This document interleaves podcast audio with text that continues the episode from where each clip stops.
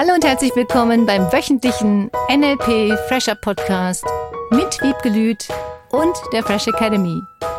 Dein Podcast, damit du das Beste für dich und die Welt erreichst. Schön, dass du da bist. Einen wunderschönen Tag wünsche ich dir, liebe Zuhörer, liebe Zuhörerin und liebe Wiebke. Hallo lieber Zuhörer, hallo lieber Philipp. Zum Podcast der Fresh Academy. Herzlich willkommen. Wiebke, kennst du dieses Gefühl, so abends sich ins Bett zu legen und das Gefühl zu haben, richtig was geschafft zu haben? Absolut. Ich liebe es. da würde ich gerne was drum bauen. Mhm. Dieses Thema mal angucken. Weil auf der einen Seite dieses Gefühl zu haben, hey, ich habe was geschafft, das ist für mich was total Schönes und Wertvolles. Und dann, wenn ich das so ins Absurdum drehe quasi, da kenne ich mich dann beim Prokrastinieren zum Beispiel. Wenn ich irgendwas Wichtiges zu tun habe, dann suche ich mir rechts und links und überall kleine Aufgaben und ganz viel zu tun. Hauptsache, ich mache irgendwas. Und das kommt ähnlich nah ran an dieses Gefühl. Dass du viel geschafft hast. Das heißt, das Gefühl, dass du abends ins Bett gehst, ist, du hast was geschafft. Und da ist es ja unabhängig davon, ob du jetzt Projekte geschafft hast, die gefühlt besonders wichtig waren oder ob du viele kleine Dinge geschafft hast. Der Unterschied darin ist oft nur der innere Dialog. Wenn Menschen aufgrund von, du tust bestimmte Dinge nicht, die du tun willst und tust stattdessen andere Dinge, sollte das ja auch ein gutes Gefühl hervorrufen. Nur die meisten gehen dann mit einem nicht so guten Gefühl ins Bett, weil sie sich Vorwürfe machen im Kopf. Uh, eigentlich hätte ich doch das und das und das tun sollen. Und damit verliert sich das Gefühl von, du hast ganz viele Dinge geschafft. Und es ist wichtig, dieses Gefühl zu haben, du hast ganz viele Dinge geschafft. Und es gibt da draußen ja Theorien, es ist ein Leistungsmensch, man muss ganz viele Dinge tun. Ich habe da ein bisschen drüber nachgedacht über dieses Thema heute Morgen. Ja. Und mir ist aufgefallen, dass du immer etwas tust. Du tust immer irgendwas. Entweder sitzt du auf dem Sofa und guckst in die Gegend, du würdest Fernseh gucken vielleicht, oder du meditierst, oder du liest ein Buch, oder du spielst mit deinen Kindern, oder, oder, oder. Das heißt, du hm. tust immer irgendetwas. Der einzige Unterschied ist die Bedeutung, die du diesem Tun gibst. Und dieses Ausruhen oder am See sitzen, aufs Wasser gucken, das ist auch ein Tun. Total. Und, und je aktiver das ist, desto wertvoller kann das ja auch sein. Also gerade dieses ähm, für mich Wald, Natur, See, das sind alles so Qualitäten, womit ich richtig aufladen kann. Und auch das ist tun. Darauf wollte ich nochmal hinaus. Weil viele Menschen sagen, ich muss endlich mal nichts tun, ich muss endlich mal abhängen, ich arbeite so viel. Das ist die Bedeutung, die wir geben. Wenn ich mir überlege, ich bekomme ganz viel Kraft auch aus meiner Arbeit. Für mich ist meine Arbeit nicht ein Unterschied zwischen das ist meine Arbeit und das ist mein Leben. Diese Work-Life-Balance. Wenn du das integrierst und natürlich dir die Zeit nimmst zum Meditieren, Zeit für dich im Wald spazieren zu gehen, für dich zum Beispiel, oder für mich ist es ganz viel Reisen, ganz viel andere Eindrücke bekommen. Das ist auch tun. Du tust nur andere Dinge für dein Gehirn und für dich. Deswegen finde ich diesen Satz Hauptsache viel zu tun an sich schön, weil das nicht für mich bedeutet Hauptsache viel Arbeit zu tun, sondern dass du etwas in deinem Leben wirklich bewusst tust. Wenn dann jemand sagt, wie du es eben angesprochen hattest, ich brauche mal Pause, ich will mal nichts tun, was steckt da drin? Das kann unterschiedliches sein. Er hat wirklich viel gearbeitet im Sinne von viele Dinge getan und nimmt sich zwischendurch nicht genügend Pausen, indem er nichts tut, tut. Das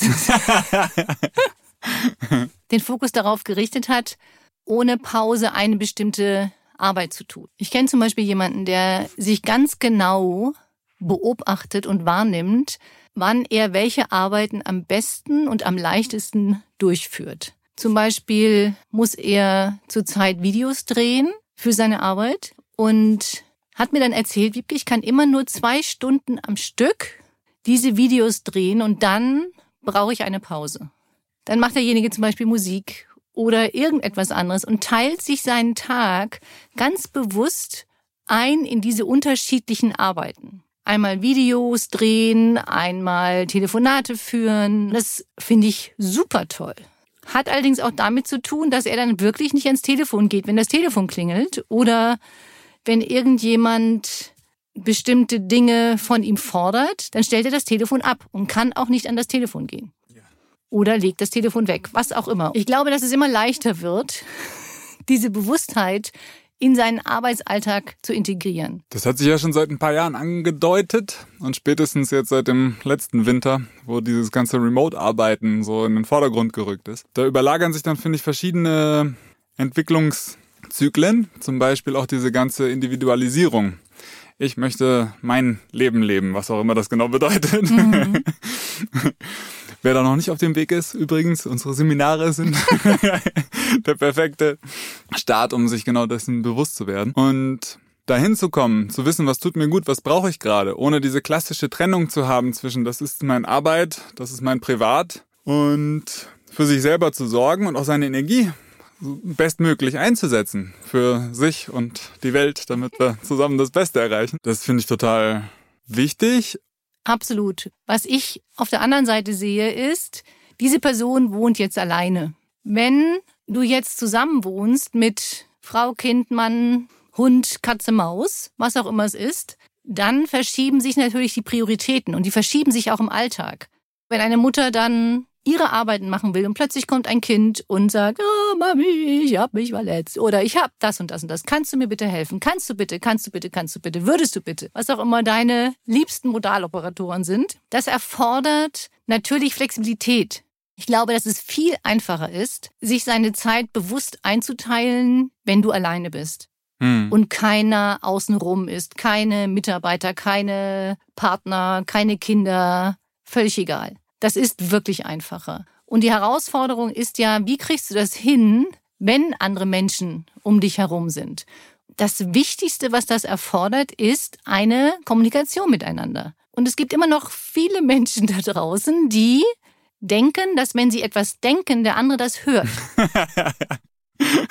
ja, da fühle ich mich auch ein bisschen angesprochen.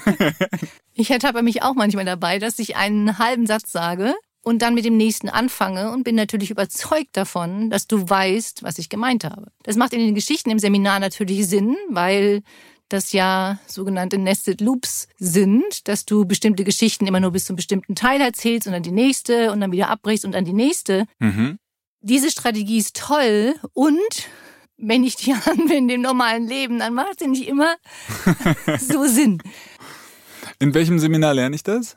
Nested Loops? Ja. Im Kommunikationstrainer. Ah, super. Also wir machen schon mal ein bisschen Master und Kommunikationstrainer ist das, wo es dann um die Geschichten geht. Wie kannst du andere Menschen motivieren? Wie kannst du vor Gruppen sprechen oder vor zwei Personen sprechen? Spielt keine Rolle, vor wem du sprechen möchtest. Die Hauptsache, wie kannst du deinen State bewahren? Wie kannst du umgehen mit Einwänden? Wie kannst du Geschichten erzählen auf eine Art und Weise, die Menschen motivieren, bestimmte Dinge zu tun? Und, und, und. Cool, cool, cool. Bin sehr gespannt. Bin sehr gespannt.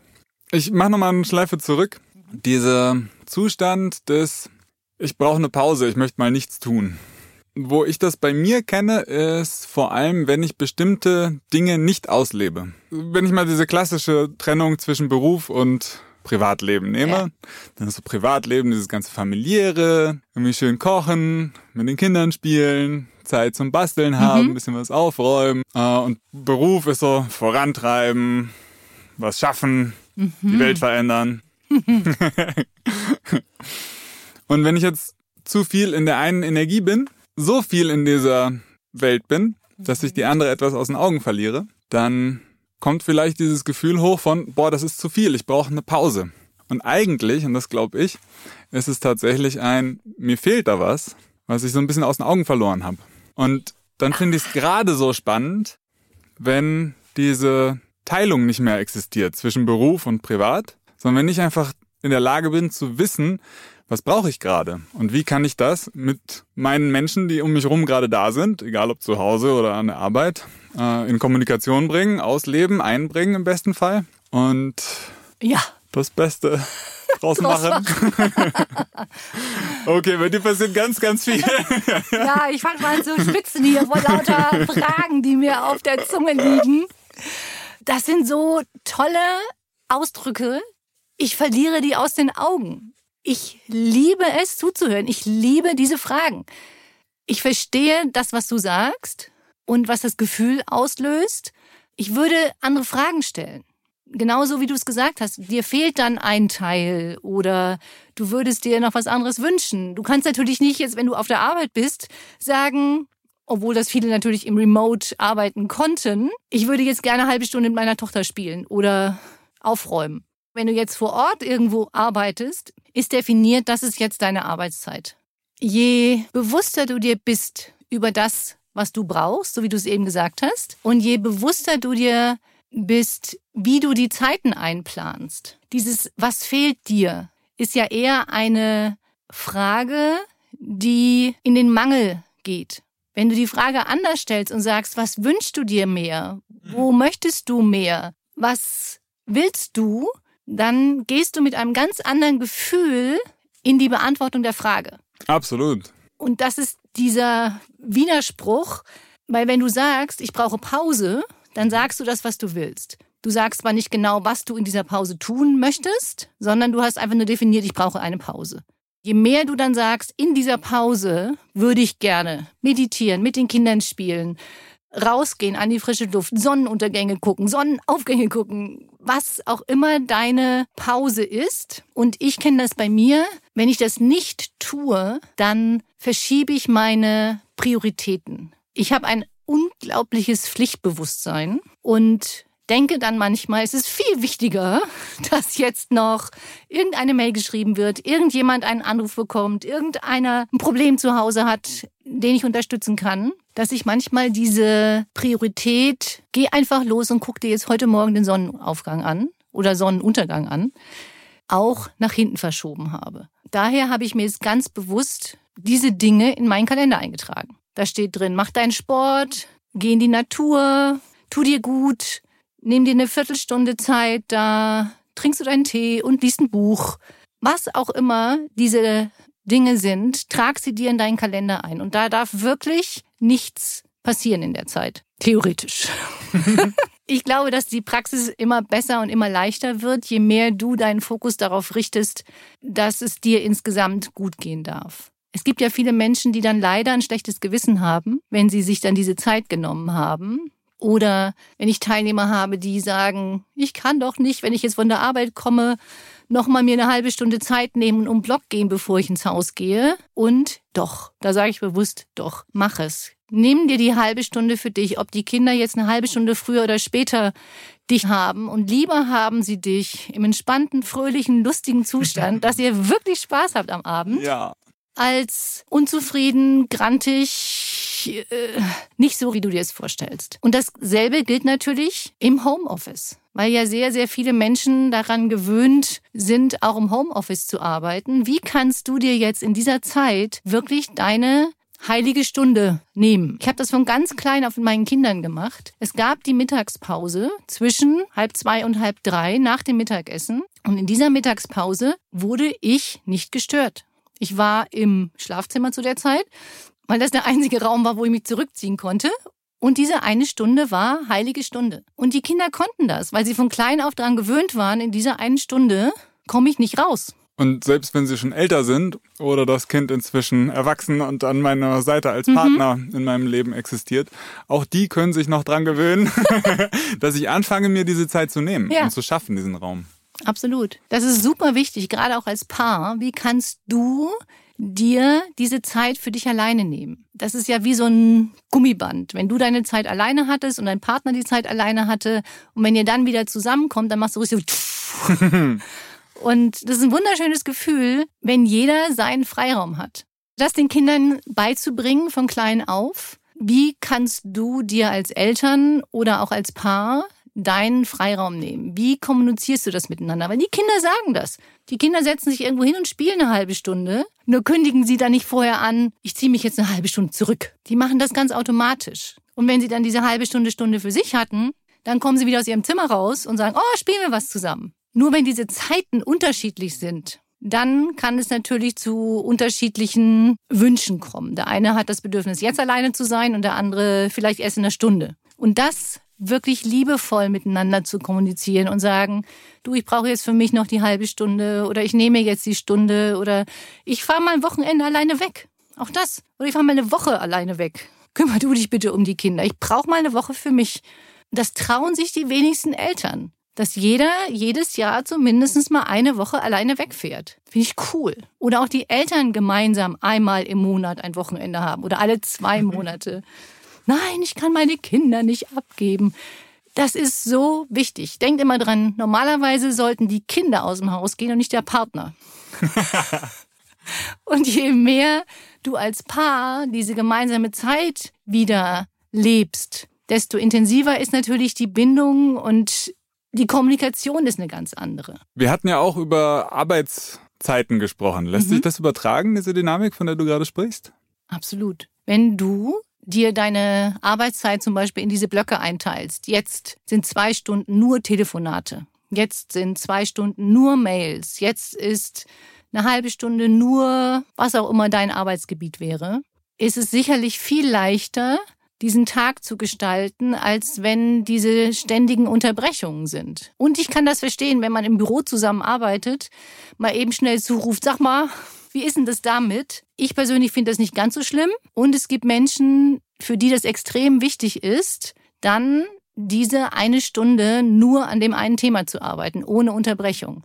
Nur wenn das nicht kommuniziert ist, dann kann es der andere nicht wissen. Deswegen könntest du Schilder aufstellen, ich lese gerade eine Stunde oder ich skizziere gerade die Zukunft, was auch immer du gerade brauchst und das absprichst mit denen, die in deinem Team sind. In einem Büro, wo ich mal gearbeitet hatte, da gab es sogar so Lampen, die man an jedem Arbeitsplatz anschalten konnte, wenn derjenige gerade belegt war sozusagen.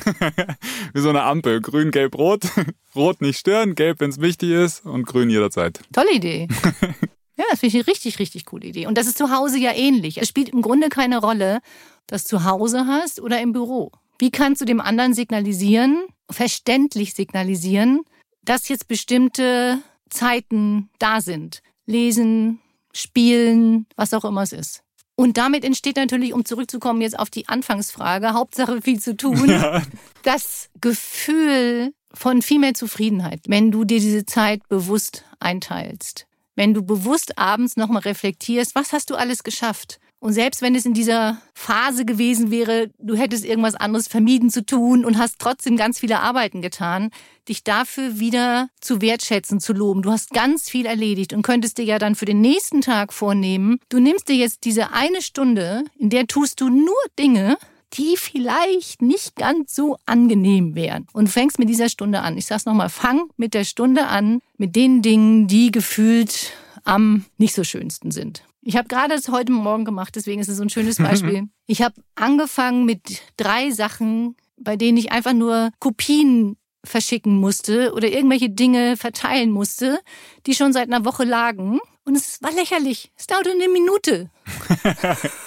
Und das Gefühl danach ist so cool. Also mir kann das auch noch mal passieren. Ich bin da nicht perfekt. Es geht darum, diese Bewusstheit zu bekommen, immer wieder hinzugucken, was ist jetzt wirklich wichtig? Wie teilst du dir deine Zeit ein? Wie teilst du deine Stunde ein?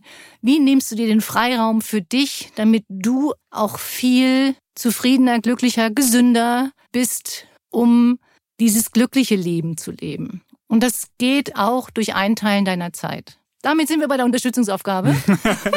Nimm dir diese kommende Woche jeden Tag nur eine Viertelstunde für dich. Wie kannst du diese Viertelstunde einplanen? Am Morgen, am Mittag, am Abend?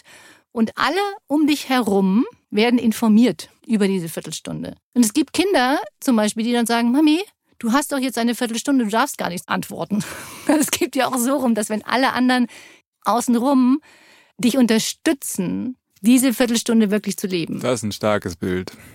Und das ist viel leichter, wenn es alle wissen, wenn du es kommunizierst. Und wenn alle das in der Familie oder alle im Team kommunizieren und sich gegenseitig unterstützen, dann wird das so viel schöner und so mhm. viel leichter und normaler. Also probier es aus. Nur eine Woche erstmal. Herzlichen Dank, dass du auch diese Woche wieder dabei warst. Empfehle uns gern weiter, teile, was dir gut tut und auch den Menschen in deinem Umfeld. Und ja, schön, dass du dabei bist. Ja, vielen Dank und dann hören wir uns nächste Woche wieder. Bis dann. Tschüss. Tschüss.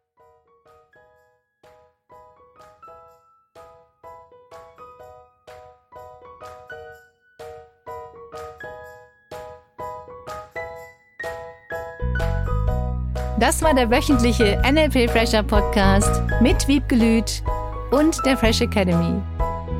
Dein Podcast, damit du das Beste für dich und die Welt erreichst. Danke fürs Zuhören und danke fürs Weiterempfehlen. Seminarangebote und weitere Informationen findest du in den Show Notes und natürlich unter www.fresh-academy.de. Ich freue mich auf dich.